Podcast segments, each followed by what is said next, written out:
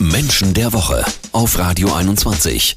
Ich hatte mit einem Kumpel tatsächlich gewettet, dass Nico Kovac bald seinen Hut nehmen muss bei den Bayern. Irgendwie hatte ich da was geahnt. Bin aber auch ganz ehrlich, es war nur so ein Gefühl. Bei Mira Mühlenhof ist das ein bisschen anders. Die hat mit ihrer Key-to-See-Methode schon sehr früh gesagt, dass es durchaus zu Problemen kommen kann mit Kovac beim FC Bayern.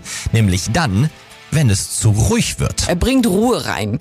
Diese Ruhe kann natürlich aber auch dämpfen. Man kann es sich dann auch kuschelig machen in dieser Ruhe. Kann ein bisschen die Spannung rausnehmen. Genau, Und das wenn die nimmt die Spannung, Spannung- raus. Ja. Und das ist natürlich die Frage, inwieweit man dann die Jungs wieder motiviert kriegt, jetzt mal richtig loszugehen. Die können sich auch sehr einkuscheln in so einem Nest. So, das ist schon ein bisschen her, als du das gesagt hast, Mira. Das war vor anderthalb Jahren, als Nico Kovac Bayern-Trainer wurde. Ist genau das jetzt passiert? Double gewonnen letztes Jahr und dieses Jahr einfach zu wenig Feuer drin? Ja, weil er sich zu sehr in Sicherheit gewiegt hat und dann der Kampfanteil in seiner Persönlichkeit einfach kleiner wird. Das heißt, in dem Moment, wenn er ähm, sich safe fühlt, verliert er selber die Motivation und das hat sich auf seine Spiele übertragen. Wie, das heißt, die Spieler haben das tatsächlich dann übernommen und auf dem Platz nicht mehr die Leistung bringen können, weil ihr Trainer quasi so eine gewisse Trägheit vorgelebt hat.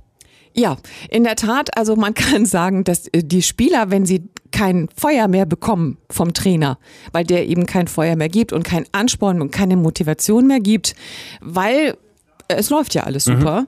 Ähm, warum sollen die sich dann, warum sollen die noch eine Scheibe drauflegen?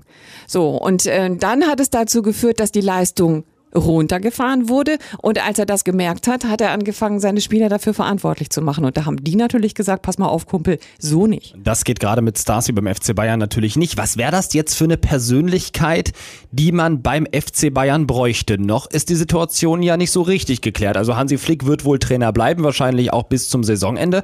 Aber was müsste dann kommen? Die Spieler des FC Bayern München sind ja ein bisschen als Diven so ein bisschen verschrien auch. Und äh, von ihrer Persönlichkeit, äh, Struktur brauchen sie jemanden, der dominant ist. Also kein Kumpeltrainer, kein der, kein Jürgen Klopp. Der kommt und sagt, äh, ich gehe mal zu euch auf Augenhöhe runter, sondern die brauchen wirklich jemanden, der ihnen ganz klar sagt, was Sache ist, die, der wirklich dominant auch genau vorgibt und sie nicht nach links und rechts ausweichen lässt. Das ist ja wirklich sehr, sehr interessant, weil beim FC Bayern schielt man, glaube ich, immer schon auf Jürgen Klopp. Du sagst, das wäre eigentlich der Falsche für so eine Startruppe. Ja, weil, ähm, weil ähm, die Spieler ein so starkes Ego selber haben, äh, dass sie jemanden brauchen, der sie, der dieses Ego wieder ein bisschen bricht und sie ein bisschen zu Demut bringt. Das würde Jürgen Klopp nicht so gut gelingen, weil Jürgen Klopp ein Trainer ist, der sich mit in das Team hinein begibt aus seiner Trainerfunktion.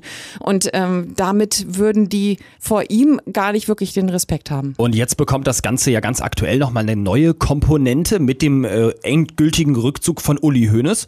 Ähm, das lässt ja auch nochmal ein wahnsinniges Wach Machtvakuum entstehen. Was bedeutet das für Spieler auf dem Platz, wenn im Verein so ein Machtvakuum entsteht? Spürt man das? Wird das auf dem Platz sichtbar sein? Ich gehe stark davon aus, dass es sichtbar sein wird, weil nämlich Uli Hoeneß auch für die Spieler eine Art Vaterfigur gewesen ist. Und äh, so sehr er auch polarisiert hat, hat er seine Spieler immer beschützt wie ein Vater. Ja. Und äh, wenn der von der Bild Bildfläche verschwindet, das ist schon nicht ganz so einfach. Der wird eine ganz große Lücke reißen. Und gerade deswegen muss jetzt ein Trainer kommen, der stark ist und der selber auch dominant ist.